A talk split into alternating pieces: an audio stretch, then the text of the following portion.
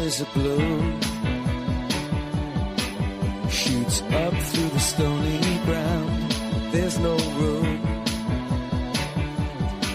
No space to rent in this town. You're out of luck. And the reason that you had to care, the traffic is stuck. And you're not moving Comienza en Radio María Sexto Continente, con el obispo de San Sebastián, Monseñor José Ignacio Munilla.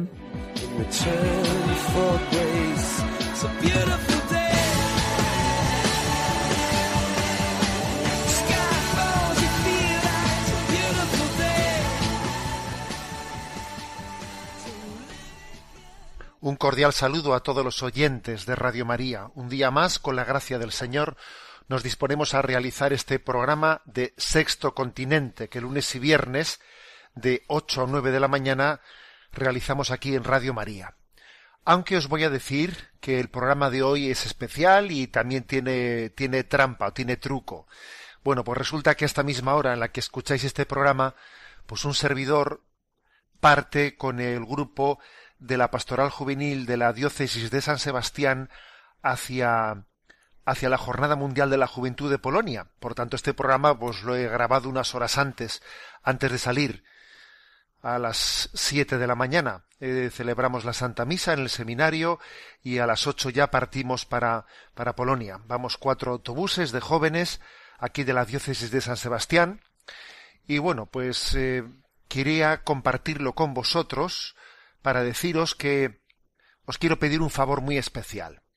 Os quiero pedir el favor de que encomendéis en vuestras oraciones el fruto pues de toda la jornada mundial de la juventud, ¿verdad? Pero bueno, yo me atrevo como obispo de San Sebastián a pediros una oración especial por esta por estos jóvenes de la diócesis que marchan a esta jornada mundial, porque para nosotros es una gran apuesta. La verdad es que la diócesis nunca había asistido así desde la delegación a la jornada mundial de la juventud. Se han apuntado un número un número hermoso de jóvenes, pues unos 220 jóvenes y para nosotros es una joya, para nosotros es una gran oportunidad. Y bueno, con esta confianza que da pues el estar presente en la radio, me atrevo a pediros, por favor, encomendad a todos estos jóvenes que acertemos, que acertemos en poder transmitirles la, la experiencia de la fe en este camino de la jornada mundial, porque son tantas las cosas que acontecen en el corazón de los jóvenes en estas jornadas que que dio a luz ese ingenio, ese corazón de San Juan Pablo II, aquel pastor de pastores que era Juan Pablo II, pues bueno, seguro que lo vais a hacer y os lo encomiendo. Bueno, y en el programa de hoy, ¿qué es lo que he pensado? ¿Qué es lo que os he dejado grabado? Bueno, como estamos en verano, y este tiempo de verano es un tiempo de campamentos, es un tiempo en el que también los obispos solemos visitar algunos campamentos, bueno, pues eh, en concreto, en días anteriores yo visité el campamento organizado también desde la diócesis, organizado por el movimiento eucarístico juvenil. Y allí, pues a los jóvenes, a los jóvenes adolescentes en torno a, pues qué os voy a decir yo, 12, 13, 14 años, les di una charla sobre la confianza en Dios. Eh, el campamento se realizó allí en Salvatierra. Y bueno, pues estas fueron las palabras que, que vais a escuchar ahora que les dirigí a los jóvenes sobre la confianza en Dios. Está dicha en un tono que es para los chicos, para los chavales, pero yo creo que muchas veces ese, ese tono que dirigimos cuando predicamos a niños adolescentes es perfectamente predicable, perfectamente predi- o sea, adaptable a los adultos también. Por lo tanto, la confianza en Dios, la confianza en el corazón de Jesús. Eh, Estas, vais a escuchar estas palabras dirigidas a los, a estos jóvenes, a estos adolescentes. Hagámonos todos también niños para meternos en la escuela del corazón de Cristo. Un saludo a todos. Lo primero de deciros que os he visto bailar en el vídeo y lo hacéis muy bien, ¿eh? Lo hacéis muy bien y yo creo que habéis dado ahí un testimonio de lo que supone un campamento como estos, el testimonio de alegría, el testimonio de, de ser capaz de conjugarnos y conjuntarnos y tener ideales que mostremos delante del mundo. Bueno, eh, decía Santi que Hay un salmo que dice, el Señor es mi pastor, nada me falta. Que los sacerdotes y los obispos somos pastores. Los obispos eh, solemos tener cada uno un, un lema, un lema, ¿no? El, lema concreto de un servidor es la imagen del corazón de Jesús y pues eh, la frase que dice en ti confío, en te confío, en ti confío, que a todos nos suena, ¿no? Sagrado corazón de Jesús, en vos confío, en ti confío. Bueno, entonces por eso me gustaría hablar un poco de este lema y de qué es lo que supone y que estamos hablando de algo que es importantísimo para nuestra vida, saber confiar en Dios. Saber confiar en Dios. Saber confiar en Dios es algo que nos cambia la forma de vivir y la forma de ser. ¿Tú sabes qué diferencia hay? ¿Qué diferencia de joven el que alguien esté lleno de miedos, lleno de miedos, lleno de angustias, hay que será de mí, hay que será de no sé qué, hay que será de no sé cuántos, que alguien eh, crezca con una manera de ser que está lleno de miedos y de angustias. ¿Cuánto le condiciona eso en su vida, en su día a día? Eso le condiciona muchísimo. Comparando con una persona pues que pues tiene confianza, tiene seguridad, sabe, eh, sabe que está en buenas manos y es capaz de lanzarse a los retos de la vida que no le asustan. ¿Tú sabes qué diferencia hay de uno al otro? Una diferencia tremenda. ¿Y eso por qué es? Porque psicológicamente uno tiene una, una forma de ser psicológica que es insegura, etcétera, etcétera, y el otro ha tenido una psicología que es mucho más eh, fuerte y firme. Es únicamente una diferencia de psicología. Ojo, sí es verdad que la psicología afecta mucho para la confianza, es verdad. Tenemos que reconocer que cada uno tenemos una manera de ser que nos condiciona mucho. Y por eso si alguno de vosotros tiene una manera de ser que en su psicología es inseguro, que carga con esa cruz de decir, jo, yo es que me doy cuenta que, que tengo por mi forma de ser, me entran miedos, me entran angustias, me entran no sé qué, y, y me gustaría ser como ese, que es un lanzado y un echado para adelante, pero, pero eh, yo no soy así, ¿me explico? ¿Eh? Pues bien, eso es importante aceptarlo, porque es verdad que cada uno tenemos pues nuestras limitaciones en la vida y no hay que avergonzarse de ellas. No hay que avergonzarse de ellas. Es decir, yo me acepto, sé que tengo angustias, sé que tengo miedos. Bueno, pues yo voy a saber sobrellevarlos. Ahora, cada uno, por lo tanto, partimos de una psicología. Eso, eso tú no está en tu mano elegirlo, está ahí. Y lo aceptas y convives con ello. Y no tengas envidia de los demás, ¿eh? Tú que igual eres un poco inseguro, dirías, joder, ¿cómo me gustaría ser como ese que es más lanzado que la pera? Pues mira, no le tengas tanta envidia, porque seguro que él también tendrá otras cosas, ¿sabes? Tendrá otras cosas que dirá, ya me gustaría a mí ser como ese otro no sé qué. Mira, no nos envidiemos unos a otros, que cada uno tiene sus propias cruces y entonces cada uno aceptarse a sí mismo. ¿De acuerdo? ¿Eh? Eso es un punto importantísimo. No, no, no estés pensando, José, yo fuese como ese, si yo, pues, si yo fuese, tuviese la facilidad que sepa estudiar, yo cojo la prueba todo, yo que estoy darte los libros, tú, vale. Pero ya ver cómo él también te envidiará, o sea, podrá tener la tentación de envidiar otras cosas. Lo primero, pues, es aceptarnos cada uno como somos. Ahora bien, es verdad que además de nuestra forma de ser, además de nuestra psicología, además de hay otra cosa que es importantísima, tanto o bastante más que la primera, que es que independientemente de que yo psicológicamente sea un tío echado para adelante, sea un tío tímido, además de eso, el que yo confíe en Dios o no confíe en Dios me va a condicionar mucho en la vida. Una persona puede ser insegura, ya, pero si confía en Dios, esa inseguridad la va a llevar de una manera muy distinta que si encima de ser psicológicamente insegura, luego además no confía en Dios. Y entonces ya se junta el hambre, ¿sabes? ¿Eh? El hambre con las ganas de comer. Entonces eso, eso ya no hay quien lo lleve. Porque si encima que él era inseguro, encima no confía en Dios ni nada, pues eso es tremendo. ¿eh? Tiene un ya, ya. Bueno, por eso, por eso, a la hora de explicar eh, lo que es la confianza en Dios, sí, es verdad que nadie puede, puede compararse con los demás. Porque uno dice, este, esto es un echado pa'lante. Un echado pa'lante. Parece un kamikaze este tío, ¿no? ¿Eh? ¿Será que confía mucho en Dios? Bueno, mira, déjate. Igual, igual no es que confíe mucho en Dios, sino que es que el tío es un poco. ¿eh? Igual, igual si confía en Dios tiene que bajar un poco el pistón, ¿sabes? Porque ese igual confunde confianza en Dios con ser un, ¿eh? con ser un, vamos, uno que no tiene, que no tiene freno. No, no confundamos una cosa con la otra. Cada uno tiene su forma de ser. El que es demasiado echado para adelante, hay que decirle un poquito menos, ¿eh? Un poquito menos. Y el que es muy miedoso, muy inseguro, hay que decirle un poquito más, ¿eh? Un poquito más. Y en esta vida, pues la educación cristiana suele consistir en eso. A unos hay que decirle, baja un poco, baja de ahí. Y otros hay que decirle, súbete un poco, súbete. Un poquito menos y un poquito más. Ahí suele estar la cosa. ¿Tú qué eres? ¿De un poquito menos o un poquito más? ¿Qué hay que decirte a ti? Cada uno de vosotros lo sabéis. Y yo sé que alguno dice, a ver, que levante la mano los que hay que decirles un poquito más, un poquito más. Y seguro que todo el mundo sabía si, me toca levantar la mano.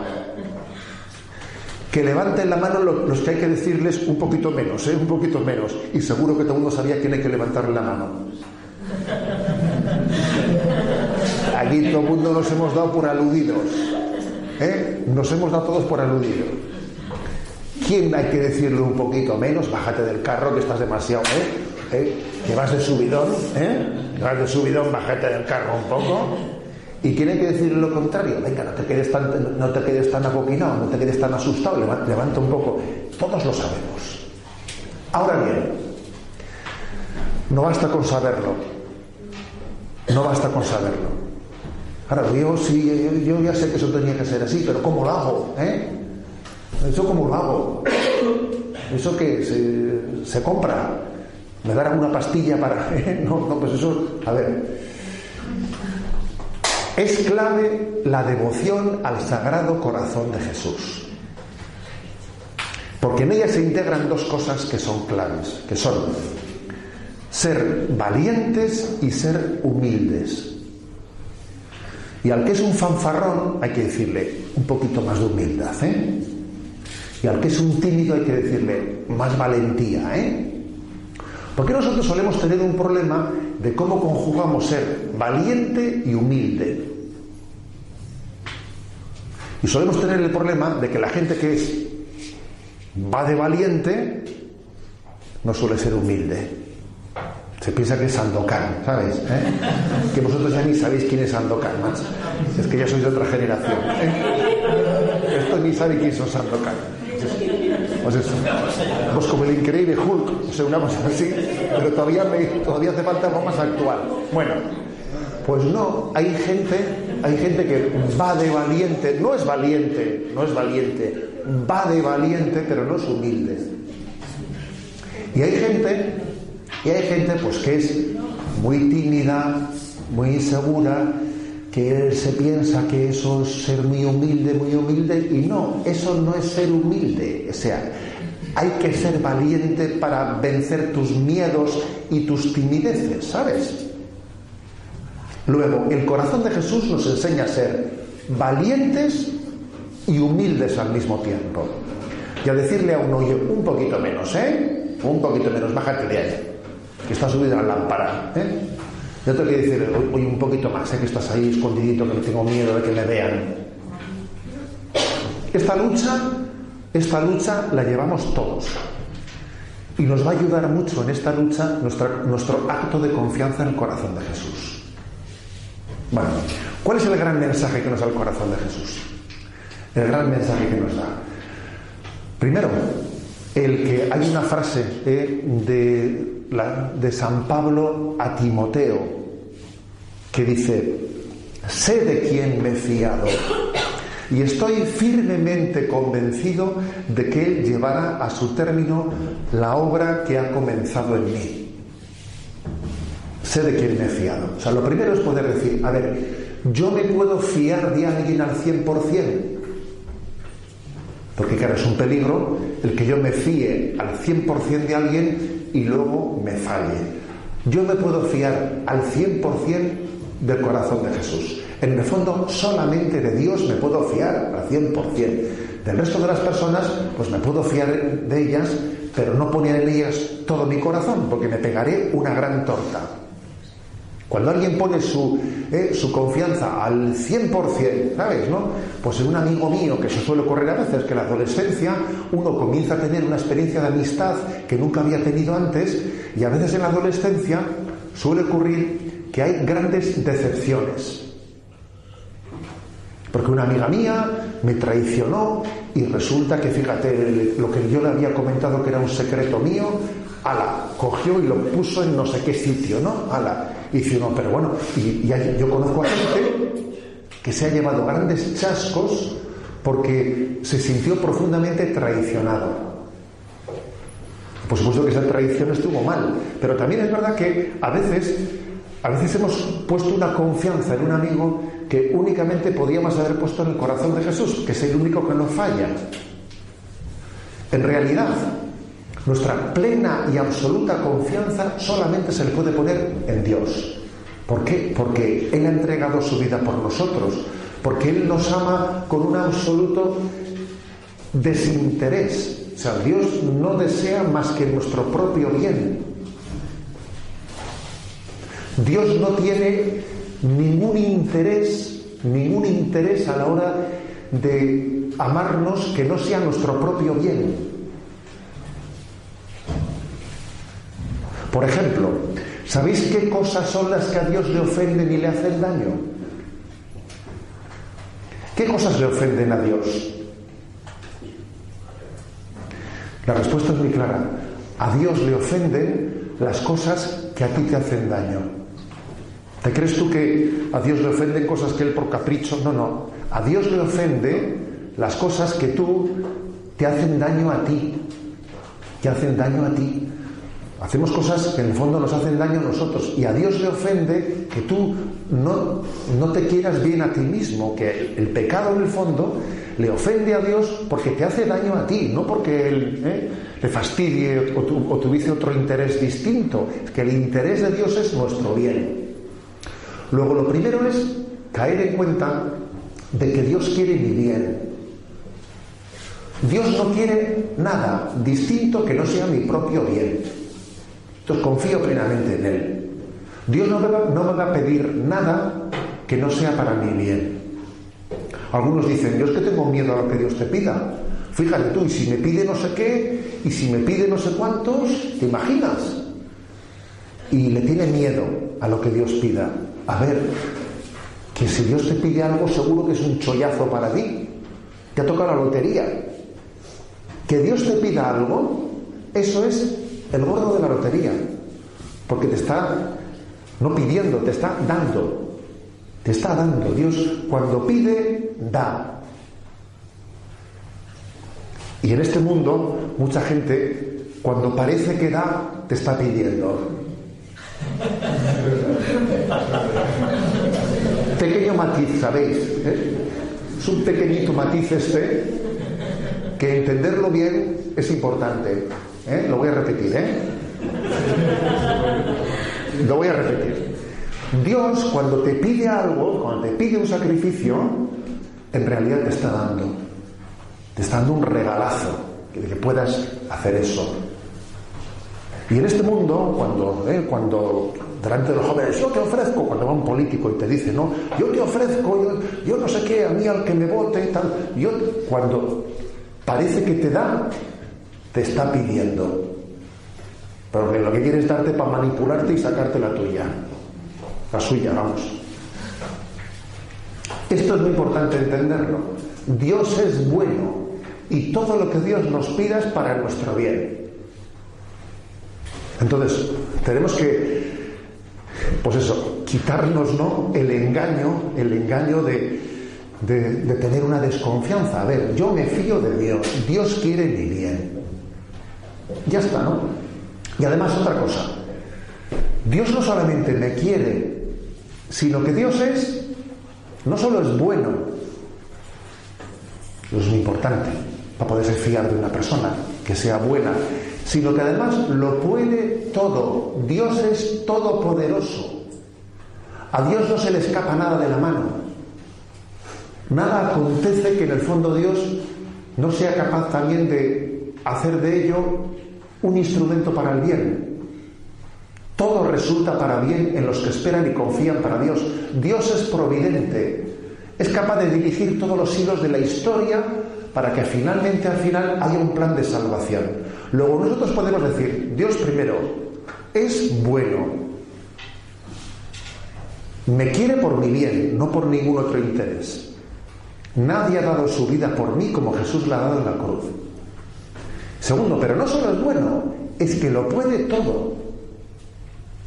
Entonces yo confío en que Él va a llevar adelante la historia de mi vida a buen puerto. ¿Cómo será?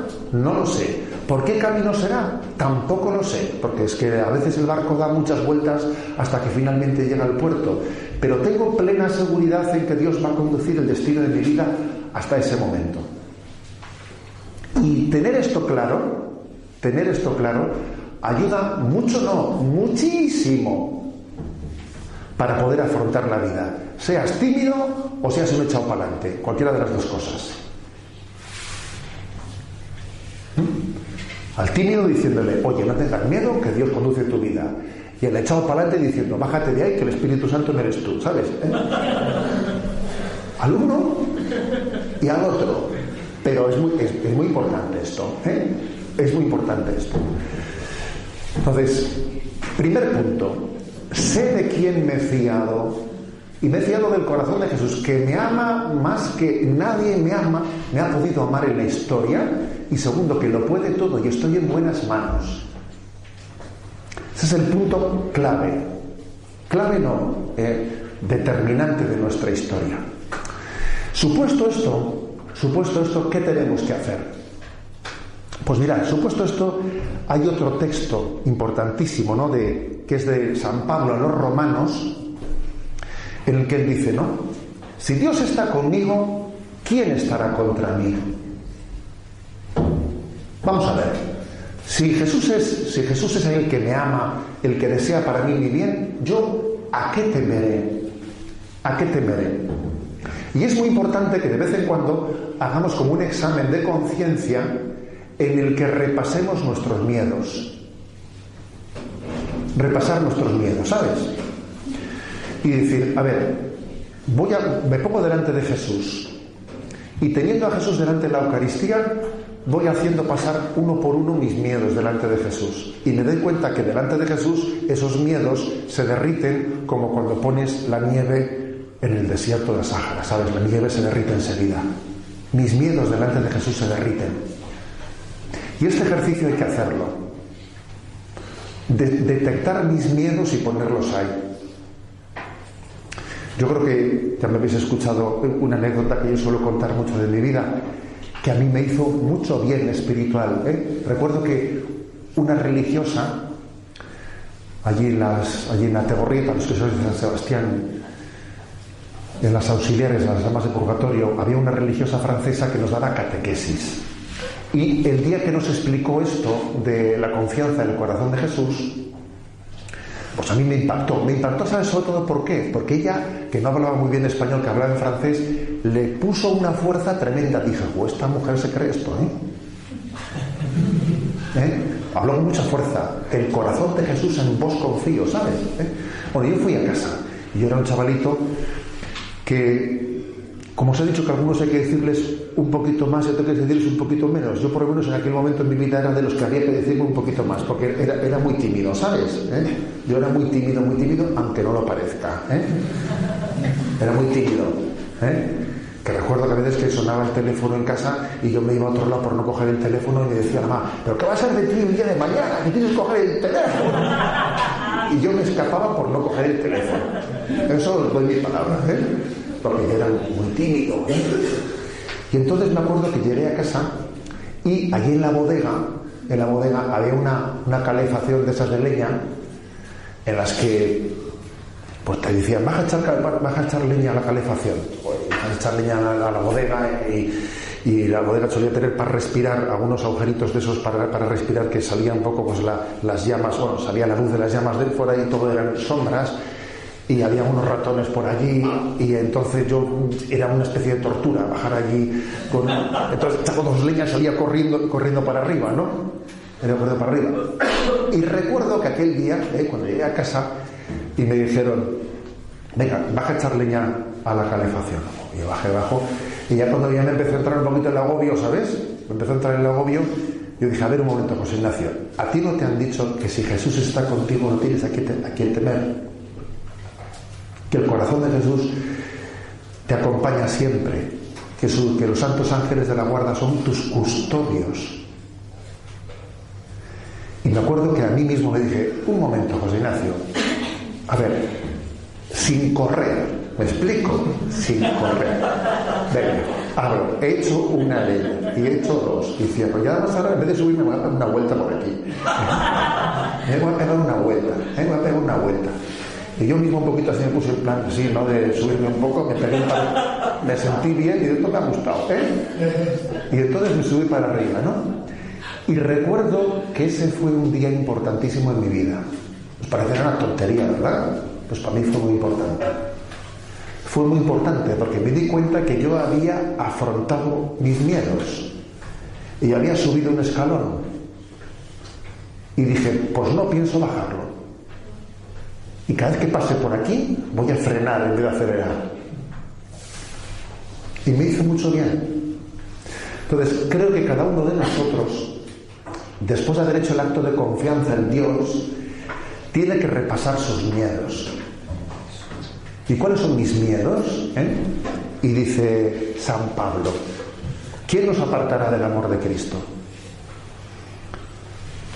Pues eso, la oscuridad la soledad, la pobreza, la burla, la enfermedad, la muerte. O sea, ¿cuáles son mis miedos? Por ejemplo, un miedo bastante potente en, la adolescencia suele ser el miedo al ridículo. ¿A que sí? ¿Eh? El miedo al ridículo suele ser un miedo bastante potente salgo yo en público, salgo de una lectura y así voy a meter la pata y hago el, ridículo y me, trago y luego me no sé qué. ¿eh? Y, o sea, pues son tonterías, ¿verdad? Pero es curioso, es curioso que a veces eh, el miedo al ridículo, el miedo nos, puede, nos puede impedir crecer. Entonces es tan importante que uno ponga delante de Jesús ese miedo, por ejemplo, el miedo al ridículo, diga, pero qué tontería, pero qué bobada que yo me haya trabado, no me haya trabado leyendo delante de los demás, pero qué estupidez, pero qué bobada. ¿Qué importará si en vez de Nabucodonosor he dicho, he dicho no sé qué? O sea, ¿qué, qué, más dará? La gente se ha reído un rato, pues estupendo, de paso nos hemos divertido. O sea, o sea, esa lucha, esa lucha por vencer nuestros miedos supone también reírte un poco de ti mismo, me explico.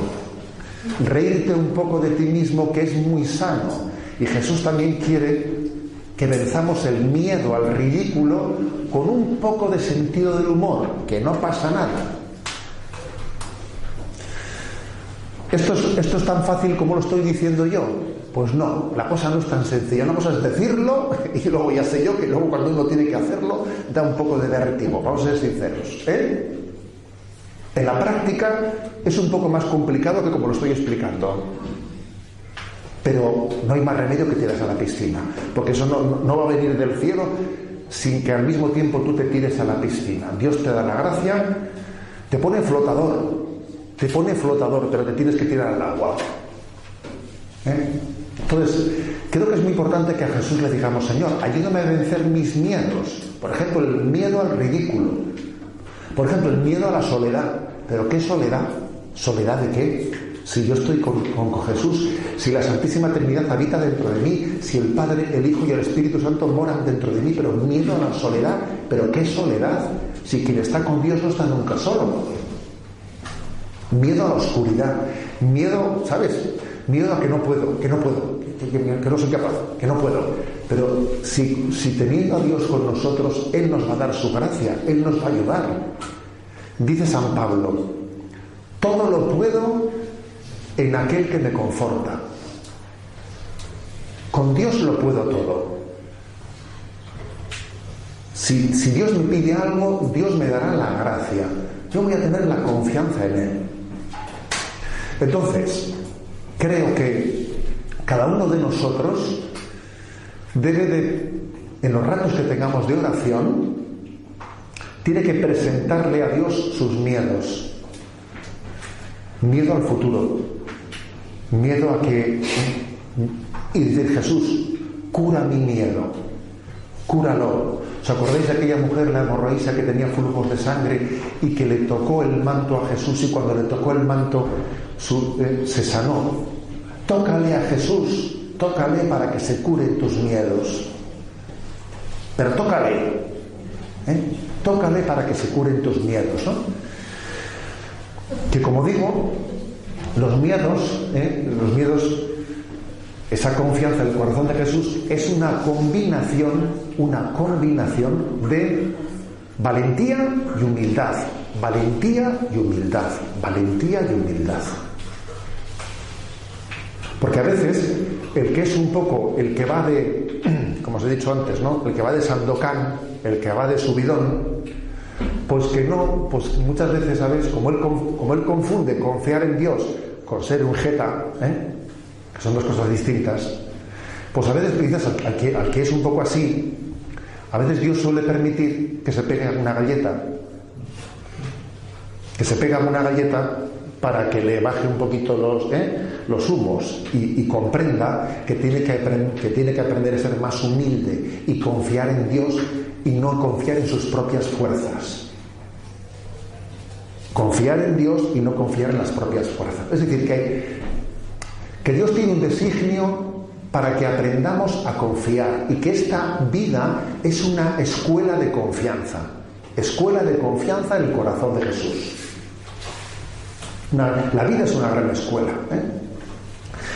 Bien, pues un texto, ¿eh? un texto evangélico, y voy a terminar con él sin enrollarme mucho. Sabéis que sabéis que ahí está ese texto evangélico en el que Jesús está durmiendo en la barca, ¿eh? está durmiendo en la barca, se levanta la tempestad los apóstoles comienzan a agobiarse, comienzan a agobiarse y uno de ellos ya le despierta a Jesús diciendo, oye Jesús, que estamos aquí todos absolutamente, ¿no? Pues, eh, eh, o sea, asustados y tú aquí estás durmiendo como si no pasase nada, ¿no? Pero no sé, despiértate, haz algo, ¿no? O sea, ¿cómo es posible que nosotros estemos tan agobiados y tú estés durmiendo? Además es que ronca, ¿sabes? ¿Eh? Bueno, pues yo creo que también eso es una lección en la vida. ¿eh? Es una lección que cuando Jesús se despierta les dice, hombres de poca fe, ¿por qué habéis dudado? ¿Sabéis qué significa la palabra confianza? La palabra confianza viene del latín que significa confidere, con fe, ten fe. La palabra confianza significa con fe, ten fe que Dios está contigo. Dios parece que está dormido, ¿verdad? Hay momentos en la vida en los que uno dice, ¿dónde está Dios? ¿Estará dormido? Parece que está dormido, pero está pensando en ti. Hay una imagen muy hermosa de que es la patrona de en la que se le ve a la, Virgen María, que es Nuestra Señora de la Providencia, se le ve sujetándole a un niño Jesús pequeño y el, niño Jesús todo pachorro se le cae, se le caen los brazos está así caído, eh, caído. Y entonces esa imagen de la providencia es la Virgen que sostiene al niño Jesús totalmente dormido y desentendido de todo diciendo, estoy en las manos de mi madre, que se caiga al mundo, pero yo estoy durmiendo donde tengo que dormir, que es en los brazos de mi madre, ¿no? Bueno, pues esa imagen se le llama la imagen de Nuestra Señora de la Providencia. Está el niño totalmente dormido, aunque alrededor esté pasando lo que haga falta. El niño está con su madre y, se despreocupa de todo lo demás. Parece que está dormido, ¿verdad? Pues no, está pensando en ti. Este es nuestro acto de confianza. Nuestro acto de confianza es saber que Dios no duerme. No duerme ni reposa el guardián de Israel. ¿Os suena eso? Es un salmo muy, muy hermoso que dice, no duerme ni reposa el guardián de Israel. Tenemos, recuerdo haber escuchado a un, igual alguno vosotros lo conocéis, eh, José Antonio Sayés nos contaba en una ocasión que había, que había estado en, en, Japón, en no sé, qué, no sé qué lugar, y dice que entró a un, a un templo, eh, a un templo budista, no sé si era sintoísta o qué era, y vio que la gente como iba pues, rezando allí, ¿no? Y vio que cuando uno se ponía delante de un altar, de un Buda, lo que sea, dice que se ponía y hacía. Hacía así, hacía una oración. Iba al siguiente altar, se volvía a hacer así, y claro. Y él se acercó ya y le dijo, oiga, ¿me puedes explicar un poco por qué rezas? Y dice, no, primero despierto a los dioses antes de empezar a hablarle. Tú fíjate, con esa concepción, ¿entiende? Con esa concepción, por el amor de Dios, dice, primero despierto a los dioses, eh, porque no voy a ser que les esté hablando y estén dormidos, ¿no? Bueno, sin embargo, fijaros, ¿no?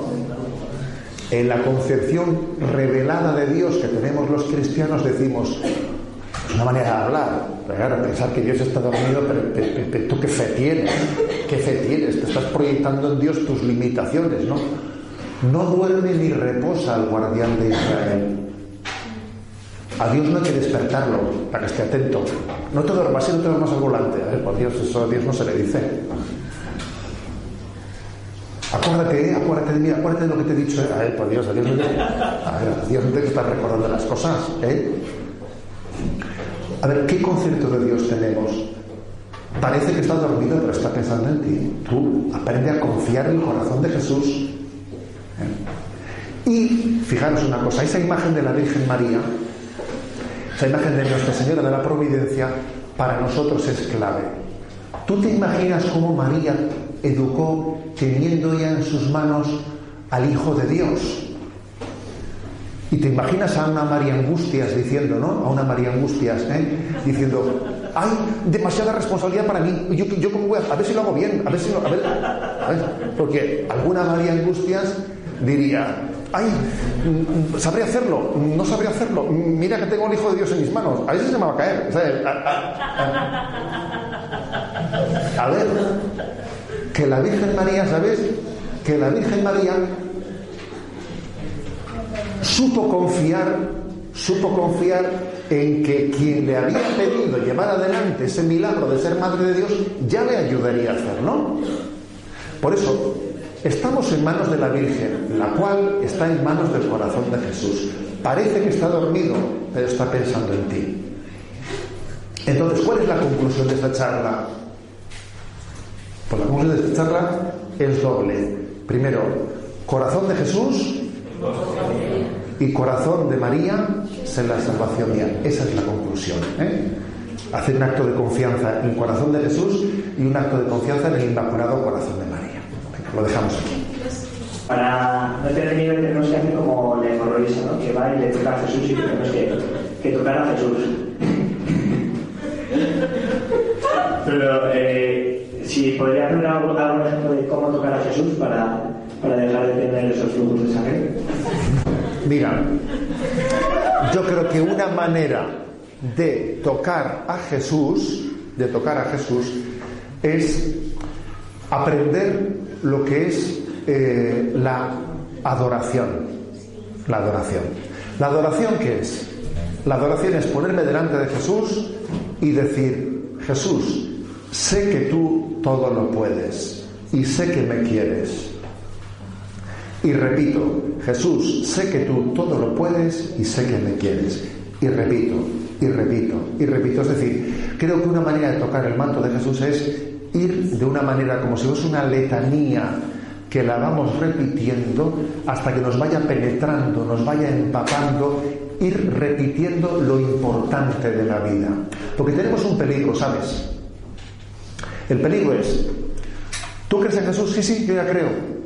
¿Tú crees que Jesús lo puede todo? Sí, sí, lo creo. ¿Crees que te quieres? Sí, sí, lo creo. Bueno, pues voy a otra cosa. No, no, a ver, es que tenemos que dejar que las cosas nos penetren, ¿sabes? Que nos penetren. Pero claro, si yo creo en eso, pero si hago corriendo, no has dejado tiempo suficiente para que te empape y te penetre. A veces creemos en cosas que son fundamentales, pero no, no dedicamos el tiempo suficiente para ponerlas en medio.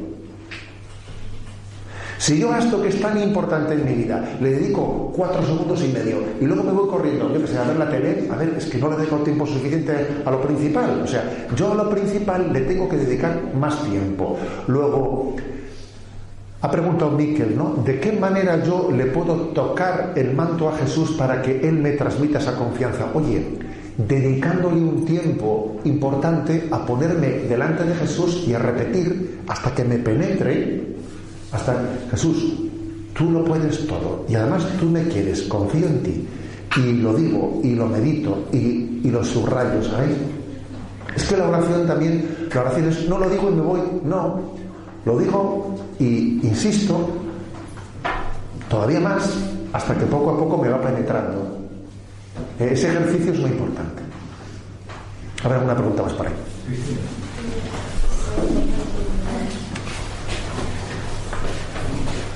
A ver, es que ha dicho que hay que confiar en Jesús eh, eh, pues hasta en los momentos más malos, ¿no? Pero es que cuando, por ejemplo, tú eh, pasas por un momento muy difícil, en plan que todo el mundo está enfadado contigo, nadie, como una situación muy mala, pero que nadie te quiere nada, y cómo, o sea, hay veces que cuesta mucho confiar en Jesús porque dices, si me ha pasado esto será porque habré dicho algo mal, entonces... Yo creo que esa pregunta que ha hecho ella, que es muy práctica, obviamente es muy práctica, hay que responderla de la siguiente manera. Uno, cuando decimos confío en que Dios me quiere y confío que Dios desea para mí lo mejor, lo mejor, eso no quiere decir que la forma en la que Dios tiene de expresarme el amor que me, que me tiene es la que yo había pensado. No siempre es así. ¿eh? O sea, es decir, que Dios me quiere y que Dios me desee lo mejor, no quiere decir que a veces los planes de Dios rompen mis planes. Eso es verdad, porque los planes de Dios, nuestros planes suelen ser muy de luces cortas.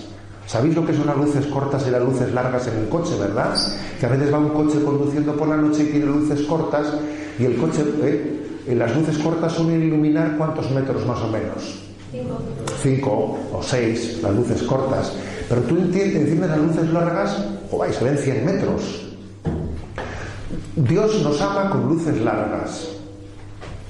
Por cierto, las luces largas no solo iluminan lo de adelante, también iluminan lo de cerca, ¿eh? pero iluminan lo de cerca viendo lo de adelante. Entonces, nosotros solemos querer una respuesta inmediata para lo de ahora, ¿no? Por ejemplo, pues, eh, mis amigas me han, me han traicionado mis amigas no sé qué. Entonces, yo pienso que Jesús me tiene, me tiene que ayudar, pues haciendo que, que ahora mismo, pues la amiga que me ha traicionado venga, me pida perdón y todo se, se arregle y todo vuelva a lo de antes. ¿Y si Dios quiere?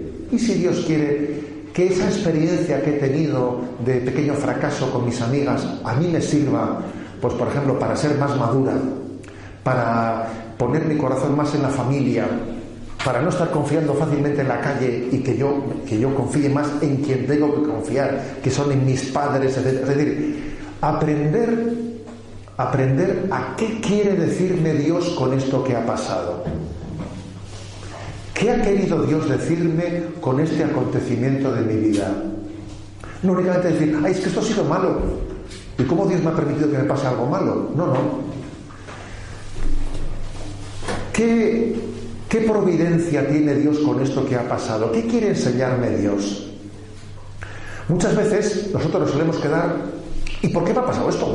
¿Y por qué me ha pasado lo otro? ¿Y por qué? ¿Y por qué? ¿Y por qué? Deberíamos de preguntar más, ¿para qué me ha pasado esto? Preguntar más en el para qué que en el por qué.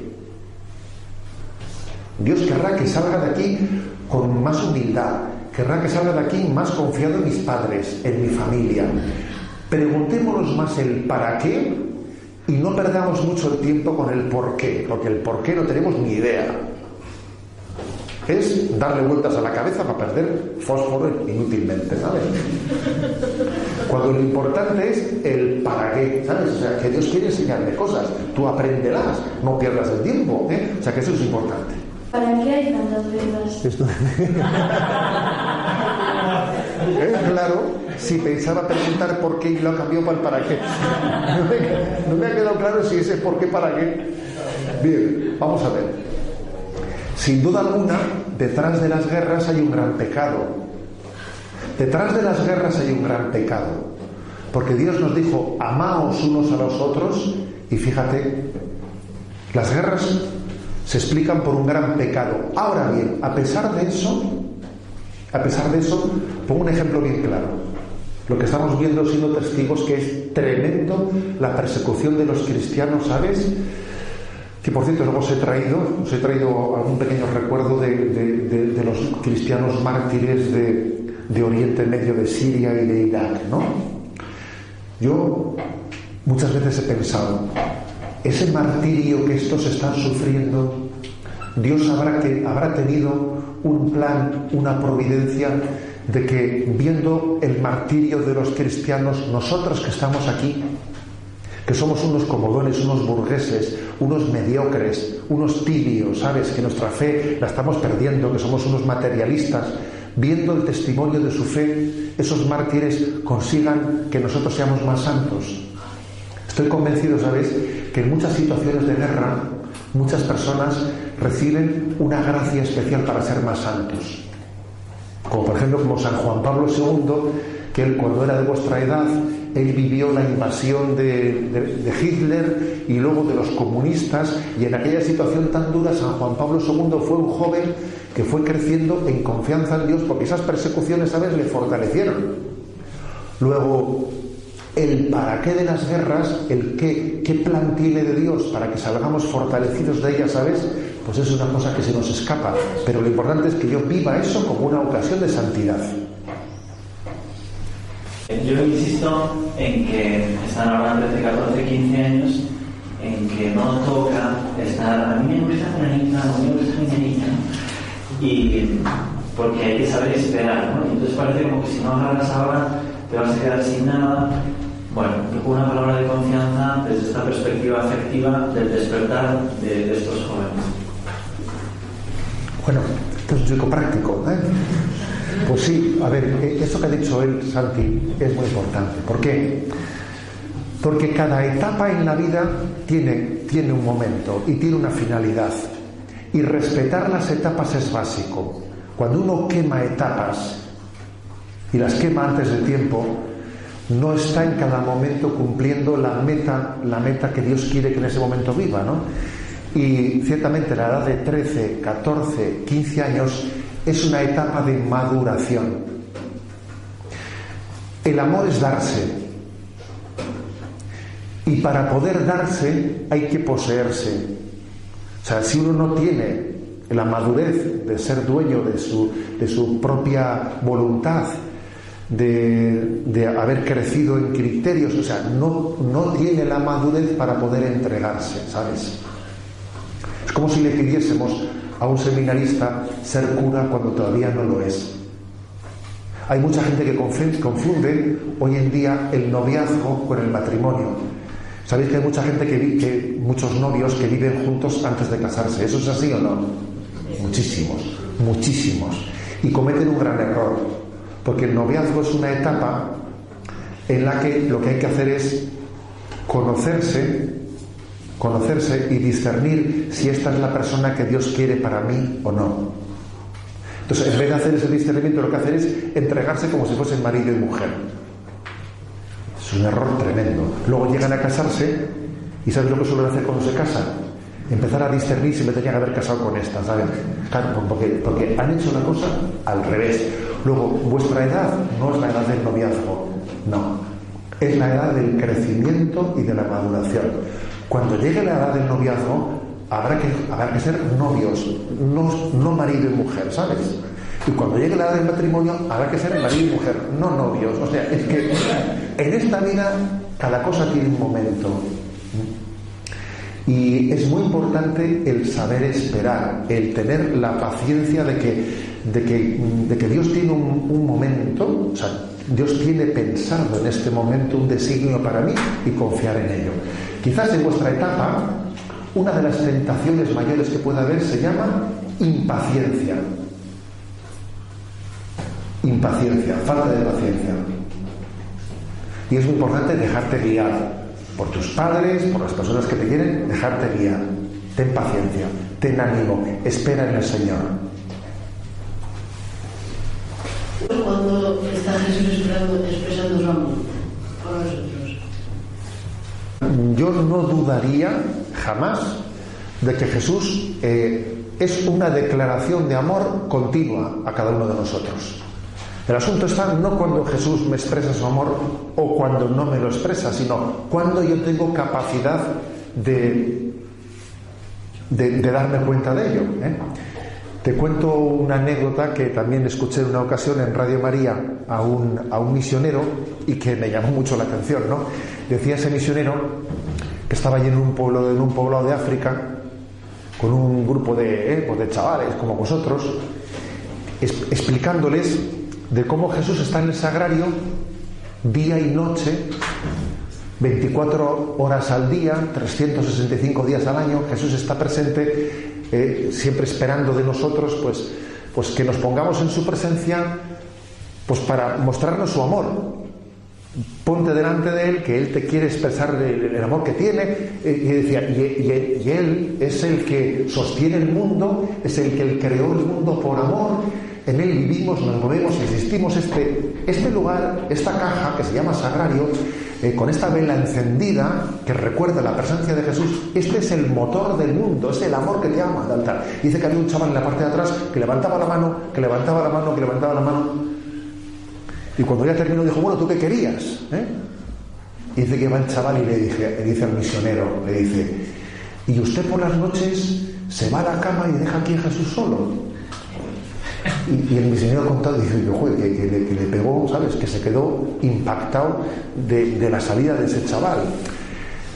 Obviamente tendrá que irse a la cama a dormir, ¿sabes? Porque es que porque uno necesita dormir, ¿no? Pero le hizo pensar mucho que Jesús siempre está declarándonos su amor y a veces nosotros no le dedicamos el tiempo suficiente a enterarnos. O sea, Jesús siempre te expresa tu amor.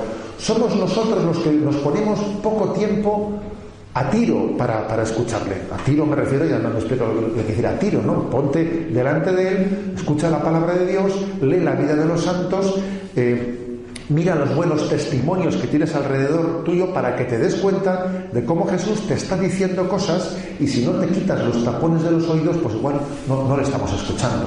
¿eh?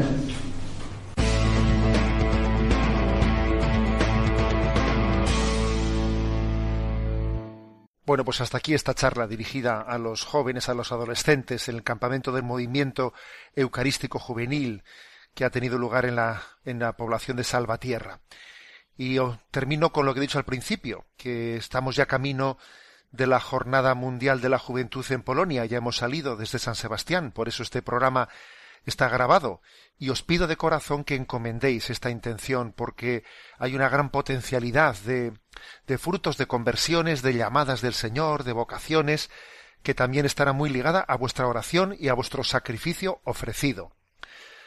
Me despido con la bendición de Dios Todopoderoso, Padre, Hijo y Espíritu Santo, descienda sobre vosotros Alabado sea Jesucristo.